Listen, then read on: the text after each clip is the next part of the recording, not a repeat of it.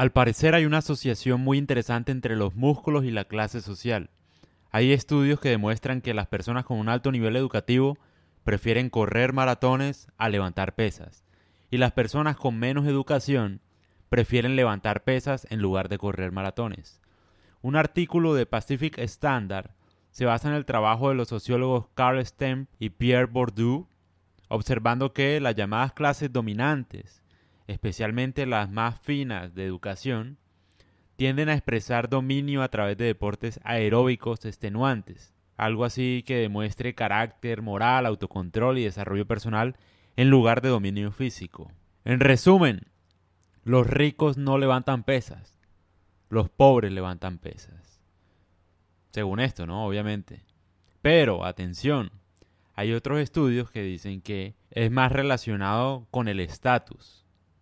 Es decir, la gente que levanta pesas generalmente es gente que busca la plata. Y la gente que no lo hace es gente como de clase alta, que cree que levantar pesas es como ordinario, por decirlo así. No quiere decir que tengan plata necesariamente, sino que ven como como si fuera algo malo levantar pesas, no sé, como si fuera otra clase, tal vez relacionado con los gladiadores, por ejemplo. Los gladiadores eran los que hacían el show, tenían que ser fuertes. cambio, la alta sociedad de Roma en esa época no era necesariamente fuerte y veían el espectáculo, entonces había como una asociación ahí entre la fuerza y la clase alta. Muy interesante, si quieres saber más, léelo en mi ebook, en mi book, en mi libro.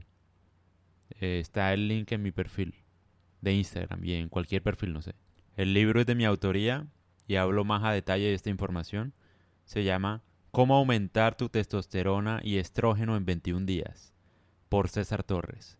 Búscalo en Gumroad o en Amazon también.